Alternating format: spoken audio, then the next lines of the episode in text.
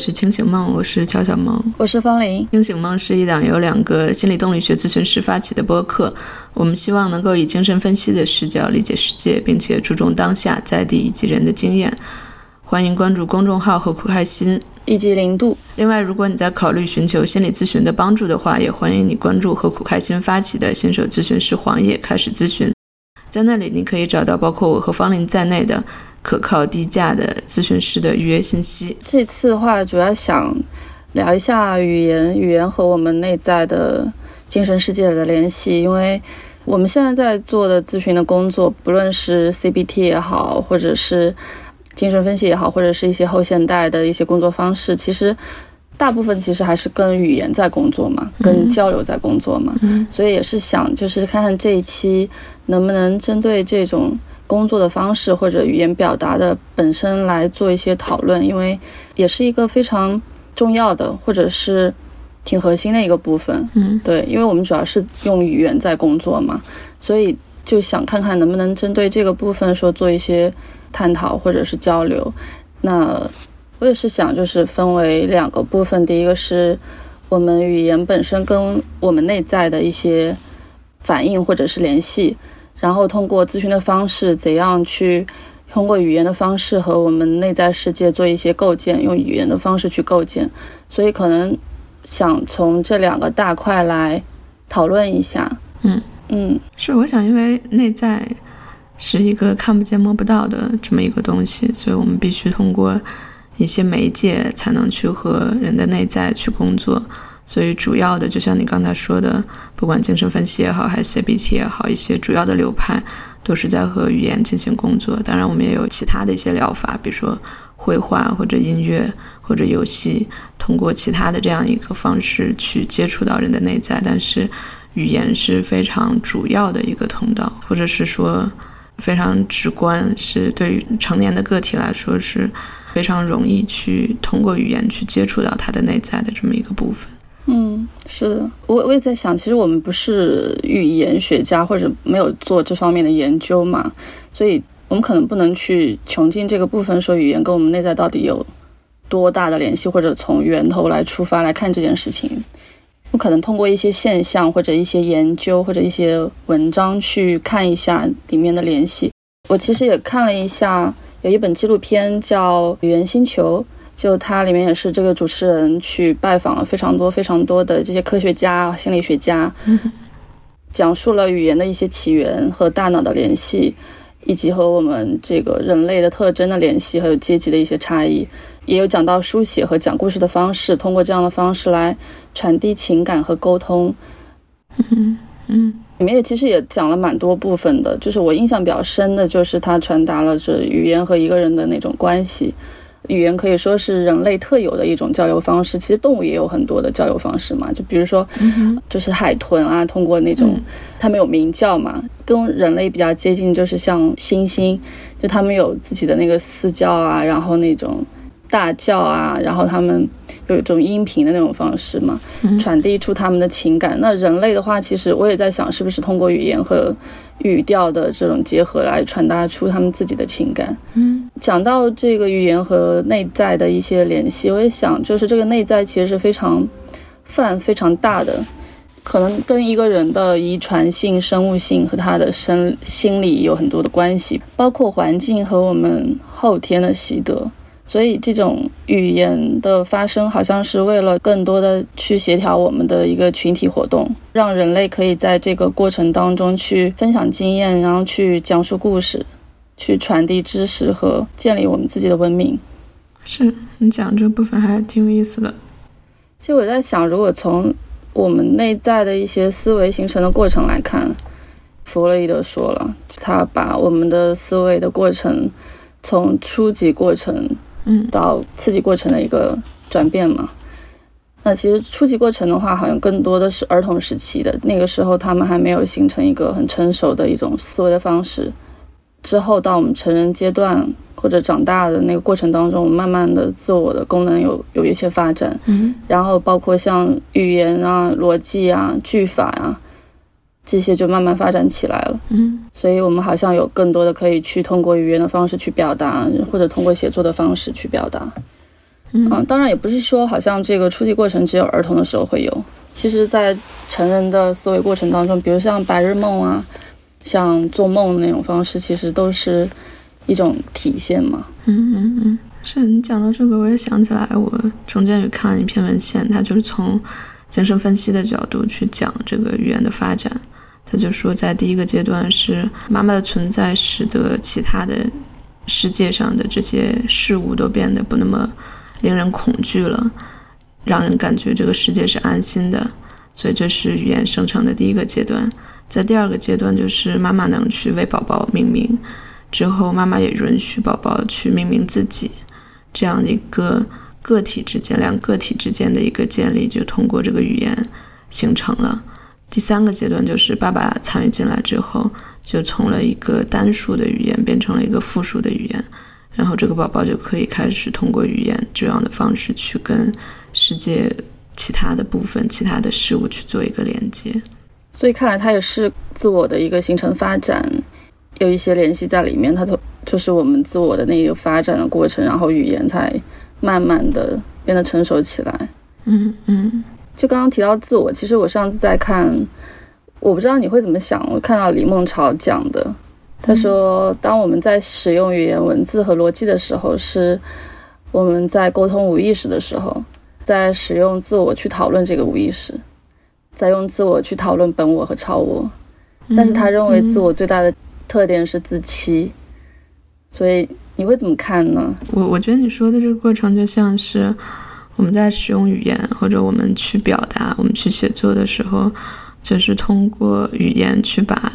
内在那些不可言说的体验，去把它言语化，通过这样言语化的方式去传递给另外一个人，把那个本我和超我的部分去通过自我进行一个表达。嗯哼，那你刚刚讲到一个我们内在的一些思考的过程，我也想到好像在我们表达语言之前，我们内在也会有一些思考的部分，也可以说是一种内部的语言。其实它也是从一个人的认知发展而来的，就像一些小朋友，他们在很小的时候，他们需要通过大人的引导，告诉他怎么做，然后他就会一步一步做。好像这个时候，他内在其实还没有发展起来这种内部的一些自己的语言。嗯，所以好像语言最初它是一个行动的总结，然后之后它伴随着行动而进行，然后最后好像变成了一个行动的计划。嗯，好像是这样的。嗯，是，所以这也就提到说。语言它最开始是从外向内输出的一个东西，所以人的内在的形成是和它这个语言是有关系的。我觉得在这里也有一些比较具体或者比较直白的例子。我记得之前在迟早更新里面有一期，他就讲到说，当我们去讨论疫情的时候，我们总是好像，比如说我们会用众志成城抗击非典。或者我们去用一个军事化的这么一个战争化的比喻去讨论疫情，就好像它是一个我们要去对抗的，我们要与之斗争的，我们要去最终消灭的这么一个东西。而这样一个比喻本身，这样一个语言构建本身，它就一定程度的去构建了我们我们和这个疫情的关系。我们不是说要和它共处的，就好像这个语言的表达本身就塑造了我们的体验。对，就是一种战争化的体验，这是一些比较具体的例子。再有就是我们所说的那种不同语言的风格，比如说，好像法语是非常浪漫的，或者有一些方言它听起来就像吵架，好像这种部分也是，也是语言去塑造我们内在体验的一种方式。就你刚刚那个意思是说，比如说像众志成城啊这样子，好像是一个，就是内在就会有一个画面构建起来，然后。我们内在就会有一些影响，就是通过几个字的表达。对，我想就是这种表达，尤其它作为一种非常集体性的或者是公共性的表达，可能它就会消磨我们每个人个体对于这个东西的一些感受。可能有些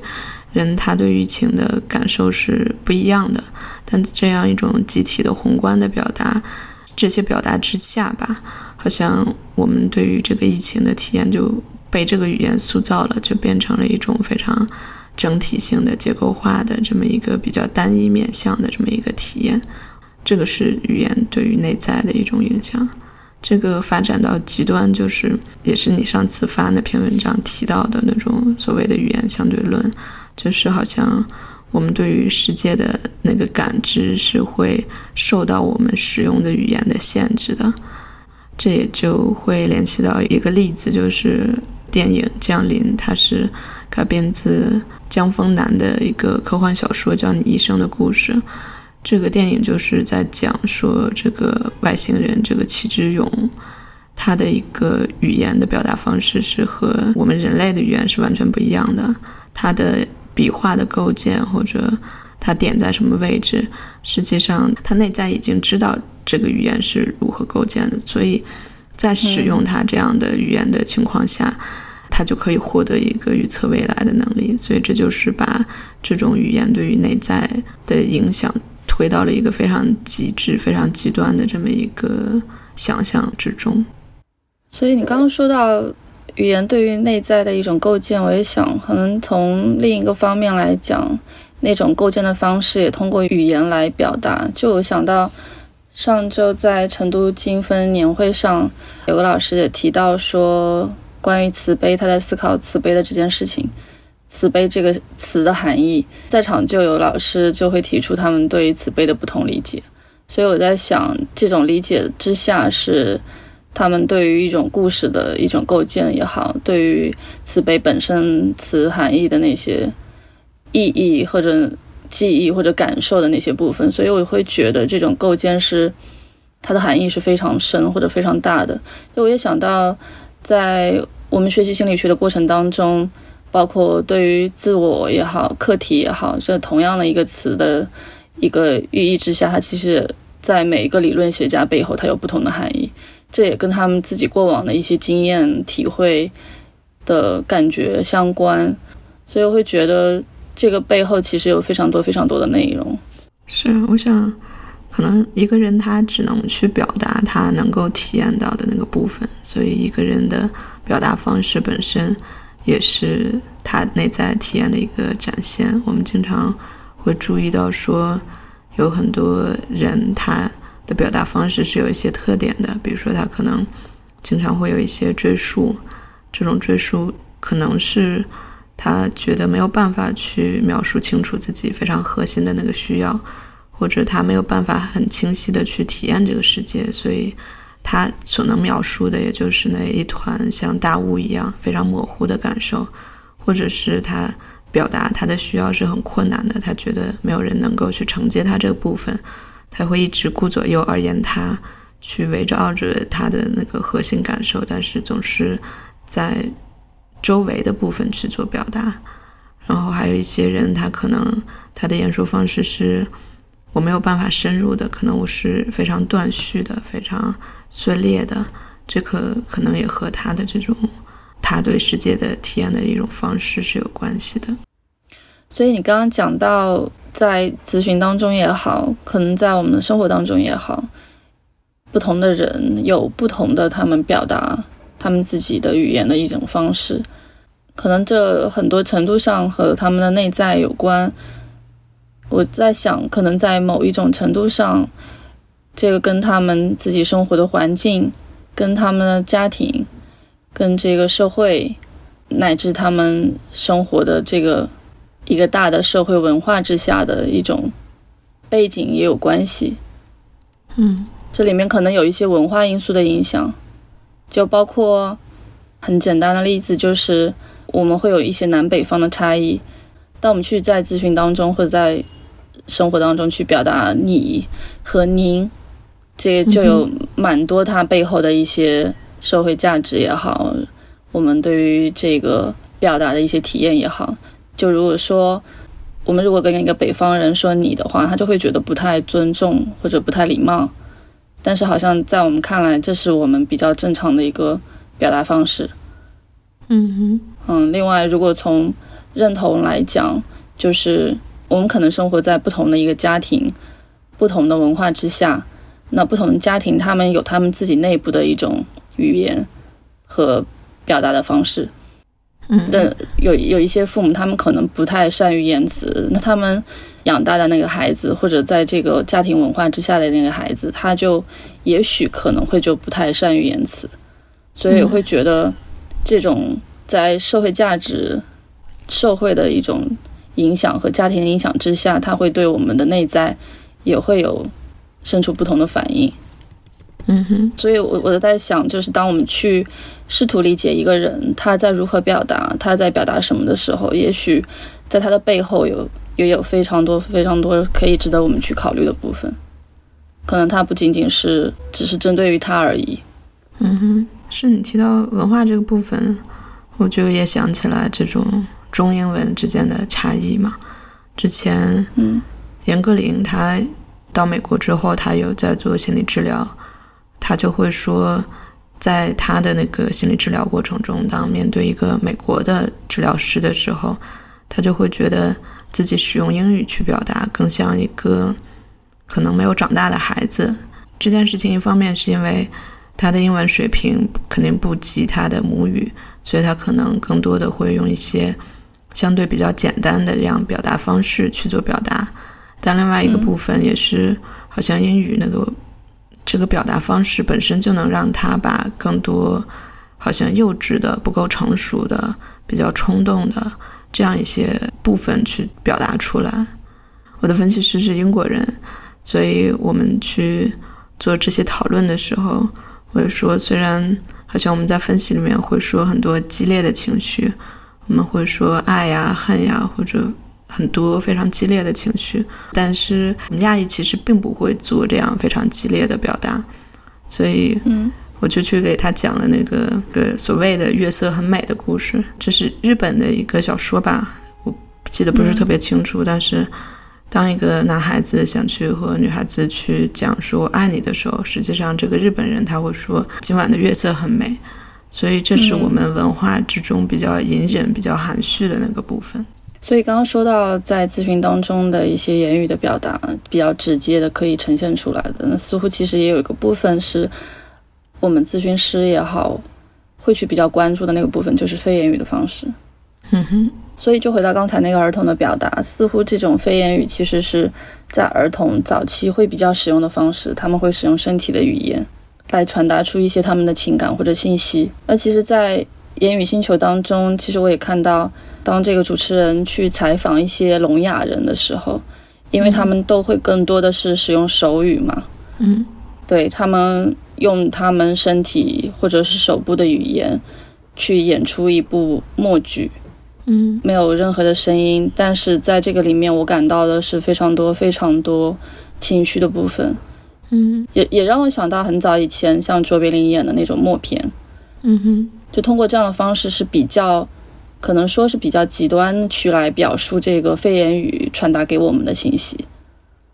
是我也记得里面，当这个聋哑人他在表述说，他在用他手语的方式去构建出他脑海中的一种图画式的含义和结构式的词语的时候，他说用这种方式，他其实展展现了更多他自己内在灵魂的部分。所以我会觉得，就从这个来讲，好像不管是言语还是非言语的部分，其实都有非常多的情感蕴含在这个里面。嗯嗯，是你刚才讲这个非言语的部分，我想到一个例子，就是之前我看过一本书，它叫《咨询室里的炸弹》，所以它嗯。就是在讲很多非常困难的个案，有一些非常困难的个案，比如说带有精神病性的这样的来访者，很难去做一些言语化的表达，所以他讲到一个例子，就是一个这样带有精神病性症状的这样一个来访者，他是没有语言的表达能力的。所以他来到咨询室，他只能做一个动作，就是吐口水。这个治疗还持续了挺长时间，好多年的时间。所以他只是通过吐口水这样的一个方式去去对咨询师去做一些表达，可能他会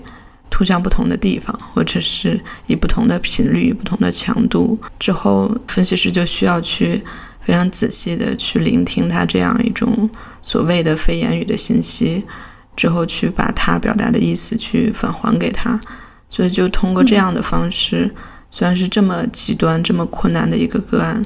但实际上最后他也有了非常长足的发展。他可以在这个咨询里面不去做非常激烈的、愤怒的，他可以很安静、很稳定的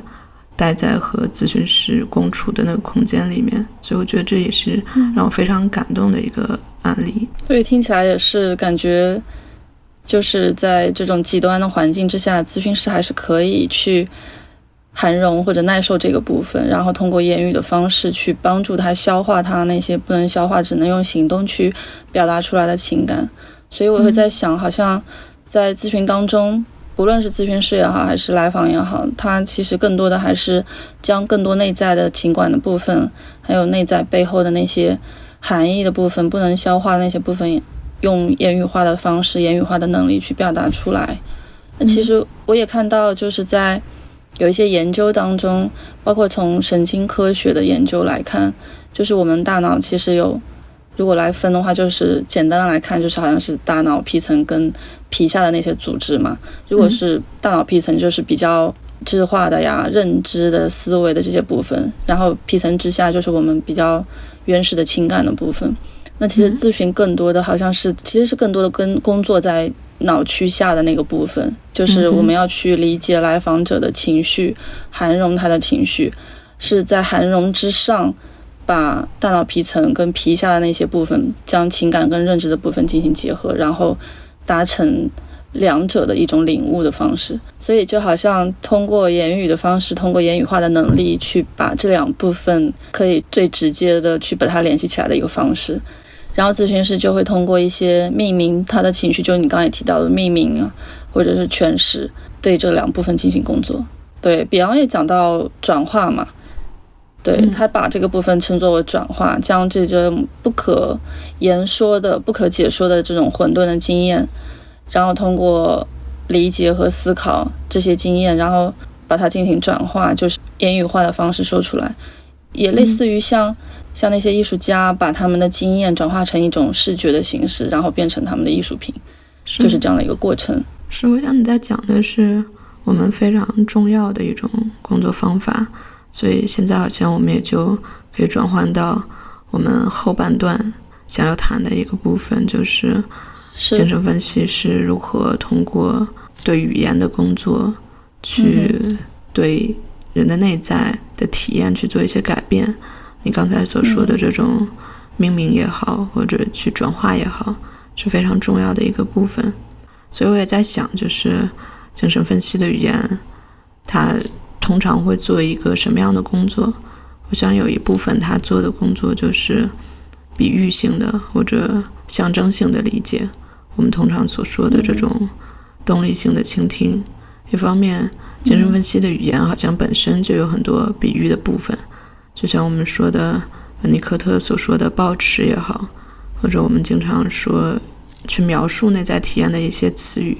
比如说侵入性的或者融合的，好像这些本身它都不是直接去描述内在体验的一些词汇，但我们在这里做了一个挪用或者活用，用他们这些非常具体的、实在的词汇去比喻、去形容我们这种内在的体验。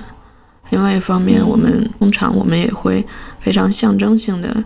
去理解来访者口中所说的一些故事，或者他们做的一些表达。我们会去聆听他们字面意思之下的那些部分，去做非常象征性的理解。因为你刚刚也提到了比喻嘛，嗯，像有一些如果没有咨询经验的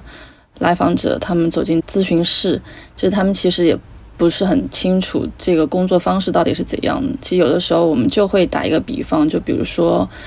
咨询的工作特别像我们去走到一个隧道里去，然后我们可以到达那个隧道比较深的那个部分，去看到那些黑暗的部分。然后在这个过程当中，我们可以去试图去点亮一些火把，让这个黑暗的环境可以变得更明亮一些。嗯，或者类似于我们走到一个房间，尽管这个房间现在非常的糟糕，非常的脏乱，但是我们可以试图去从某一个角落开始，一点一点去收理它们，去归纳一下这样的空间。嗯，其实这样的比喻还有很多。嗯，通过这样的方式，可以去在我们内部去构建一个这样的画面，可以将这个内在的部分变得更加的清晰。是，我想你这些比喻一方面。是你告诉了他一些他能够想象或者他非常熟悉的这么一些情境，所以这样能让他更加稳定、更加安全。另外一方面，这也是做了一个连接，就是把现在一个具体的情境去和一个想象中的情境去做一个连接，所以这种连接本身也是去对它一种象征性思考的能力，这种所谓的玩耍的这种能力去做了一个发展。嗯哼。这，另外你提刚刚提到的那个抱持啊、融合啊，嗯，就是其实在我内在也有非常多的画面会产生。就比如说像抱持，特别像，就是有一双手，或者是有一个容器，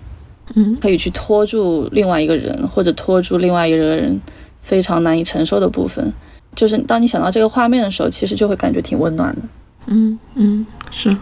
我在想，就是说我们去做这个播客也好。或者之前和开心写的这种精神分析活用也好，我们好像也是在做一些比喻，比如说我们上期谈到的这种健身和内在世界这些连接，通过内在世界去理解一些外在的健康方面的、健身方面的这样一些话题，或者我们之后想做的一些讨论，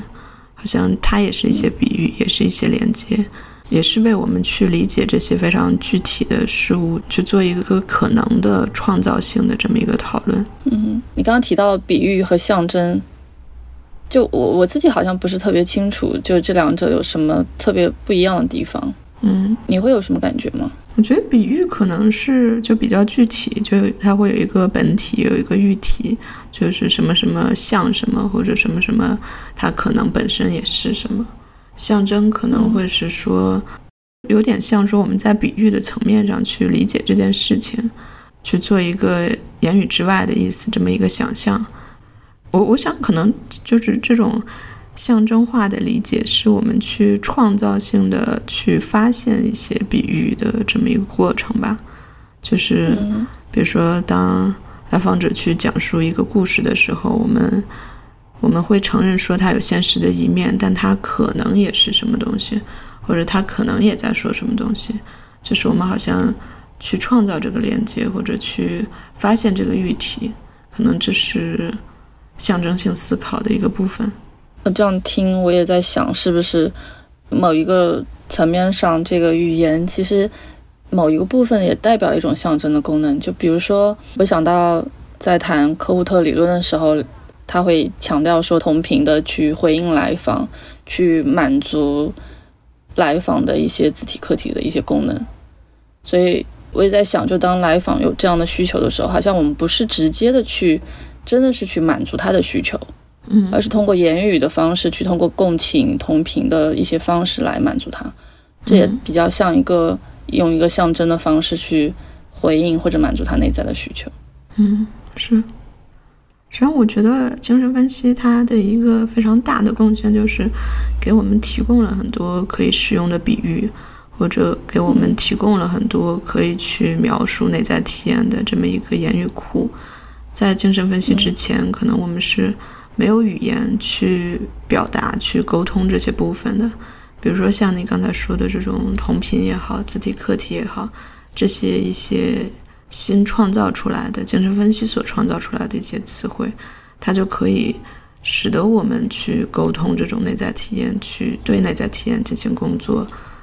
使这个部分成为了可能。嗯，所以我想，我们之所以要不断的去做这个部分的工作，有一个非常重要的原因，就是实际上内在体验就是没有办法描述的。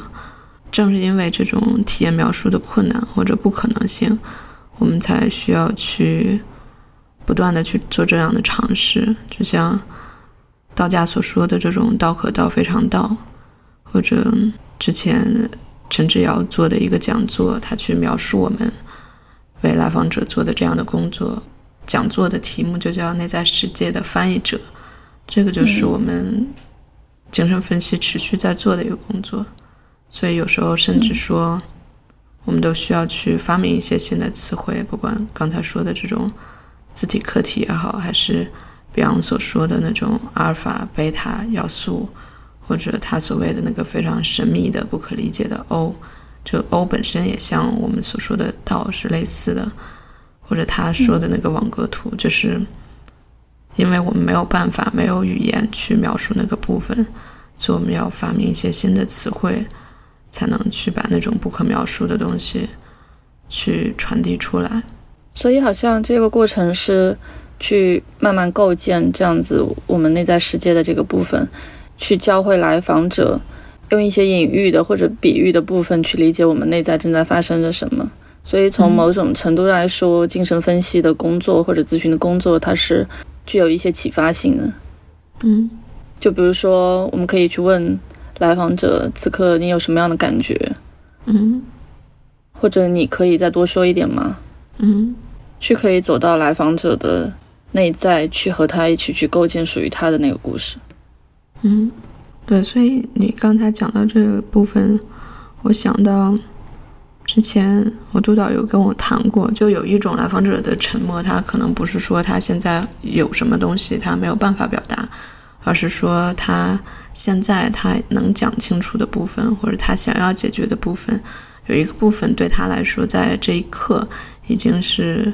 被非常妥当的安放好了，所以在这时候，可能来访者也会有一个沉默，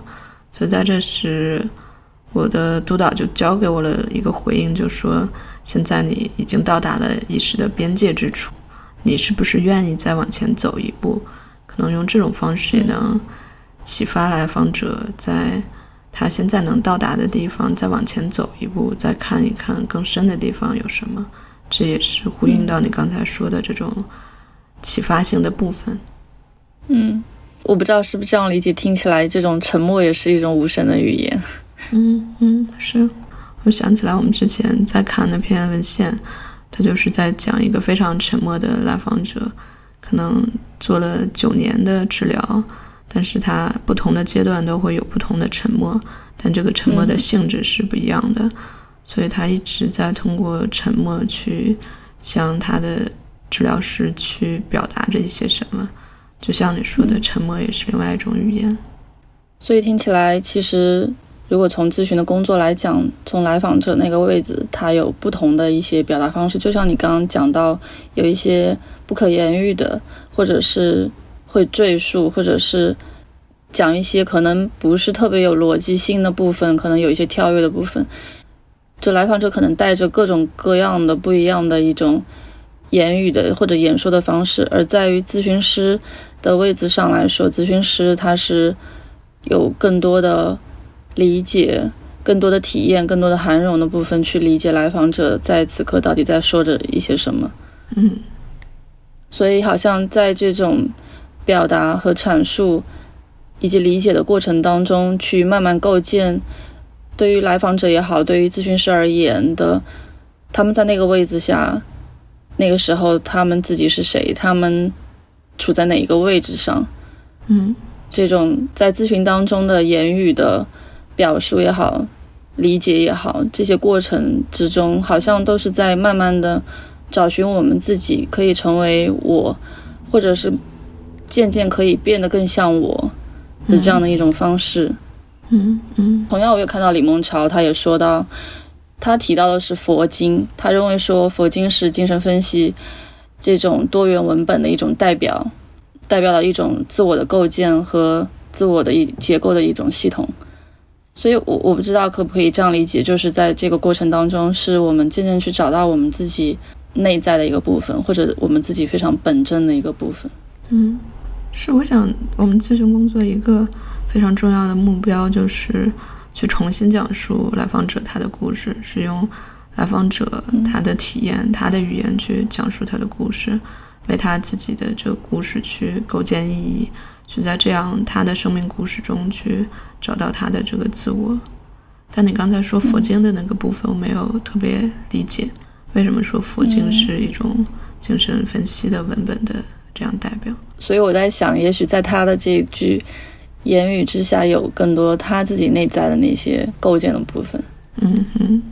所以当我们去做这样的工作之后，来访者慢慢就能去发展出来我们前面所说的这种。象征思考的能力、反思的能力，或者是从一种所谓的前语言期到语言期的这么一个过渡，就是你刚才讲的这个语言星球的这个部分，去发展出来一个可以把自己内在表达出来，去和他人进行沟通，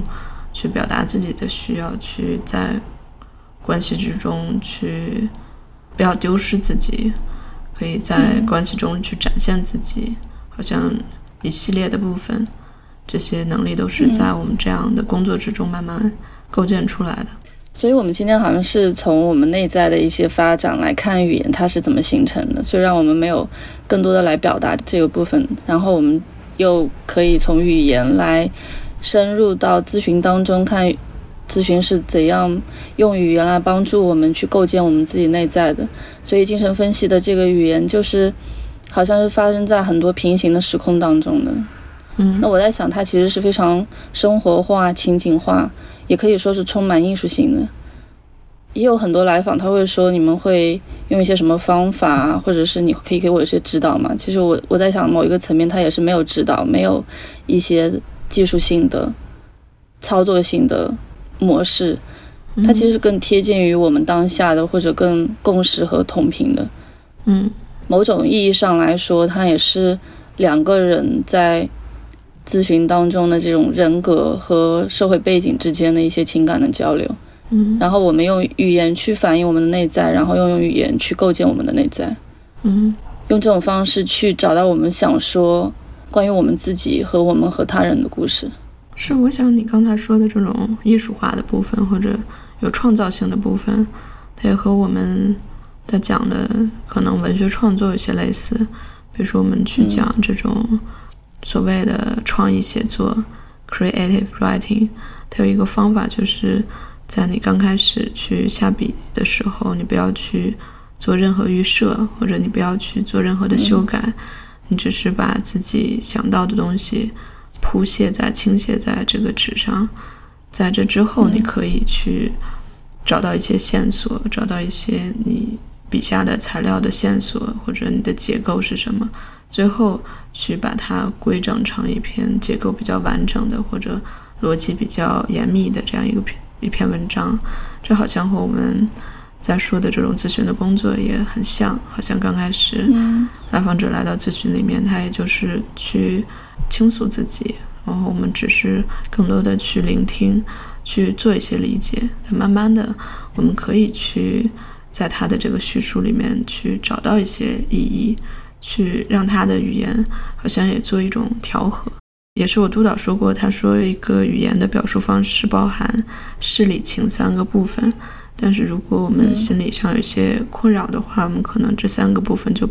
是不平衡的，就是不那么调和的。比如说，如果我们理智化比较严重，我们可能就只是讲道理；那如果我们总是觉得感情让我们非常难以忍受的话，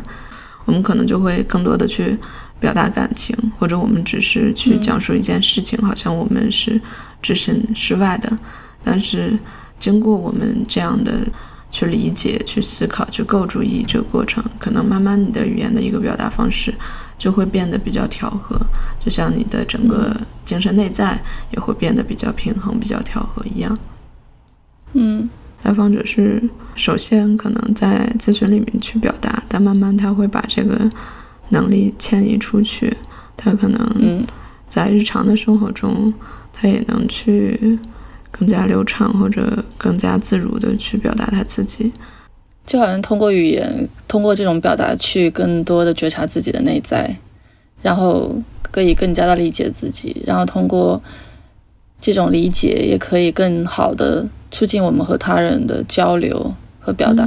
嗯，所以我在想，我们在做这个播客也好，我们现在此刻在表达也好，也是在反映我们此刻内在的心理，也通过我们这样的交流，可以更多的去构建或者去丰富我们内在对于精神分析也好，对于咨询工作也好的理解。嗯哼，好，那我们今天就到这里。嗯。您刚才听到的是《清醒梦》。《清醒梦》是一档由两个心理动力学咨询师发起的播客节目。我们尝试为当下中国的诸多议题以及日常生活的方方面面提供一个精神分析的视角。我们推荐您使用 RSS 链接来订阅节目，以获得最佳收听体验。你可以在各大音频平台以及泛用型播客客户端找到我们，也可以在公众号“何苦开心”或零度留言，或者发送邮件到“何苦开心”的全拼 at gmail.com，期待你的反馈。嗯，那我们下次见。好，拜拜。拜拜。